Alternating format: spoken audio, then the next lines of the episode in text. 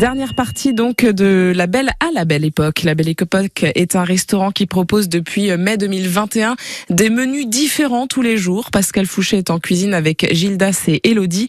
Elodie qui coupe des tomates. Tomates pour le burger, ouais, euh, elles sont posées sur le, le steak. Du coup, on est obligé de les couper à l'avance, sinon euh, ce serait trop, trop le bazar en, en plein service. Donc je le fais, je le fais à l'avance. Donc vous faites aussi des burgers. Oui, oui, oui, burgers qui sont à la carte. euh, C'est un peu la, la marque de fabrique du restaurant. On en fait, on en fait beaucoup, beaucoup. Donc, Mais c'est un burger façon belle époque. Expliquez-moi comment vous le faites.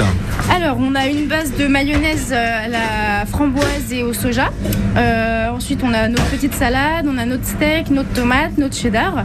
On a du lard aussi qui est dedans, une petite compotée d'oignons euh, au miel. Et puis, euh, et puis le pain aux céréales euh, qui est fait par le boulanger à côté.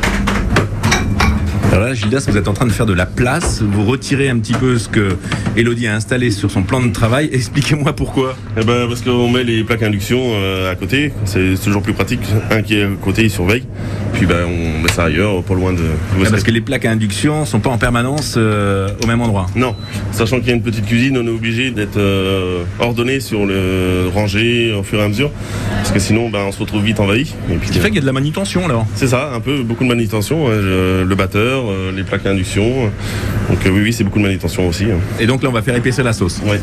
Donc une fois qu'elle sera arrivée à avoir un peu plus onctueuse, eh ben, je la mets en bac au bain-marie, et puis euh, comme ça, c'est prêt pour le service.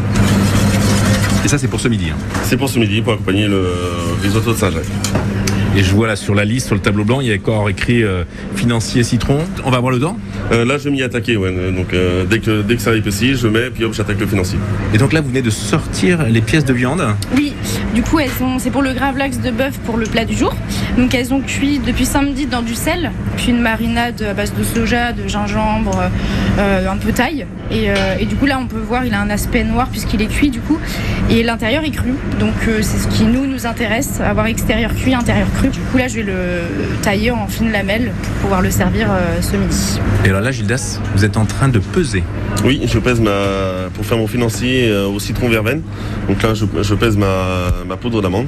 Je prépare tous toutes mes, mes pesages et après, je l'assemble. Eh, c'est la base, hein, bien sûr, du financier, la poudre d'amande. Tout à fait. Ce petit gâteau en forme de lingot. C'est ça, oui. Qu'on a élaboré tous les deux et qu'on a fait valider par le, par le patron de l'établissement et puis les serveurs. Et que ça donne un très joli final euh, à la fin, quoi. Ah, Le financier qui a été inventé par un pâtissier euh, à Paris euh, qui était non loin de la bourse, d'où le financier, cette petite forme de, de lingot. Donc. Tout à fait. Mais là, on est sur un financier façon belle époque. C'est Voilà. de quoi vous faire plaisir. Donc, Elodie et Gildas, les cuisiniers de la belle époque, c'est à Ernée. Ils travaillent évidemment des produits frais. Nous sommes là sur une cuisine faite maison. Et puis des repas du lundi au samedi, les midis et les vendredis soirs. L'établissement est géré par Franck Lestas. La belle époque est située deux boulevards du Général du Vivier à Ernée. Et puis la semaine prochaine, Pascal Fouché sera à la Cropte au restaurant Samijotte.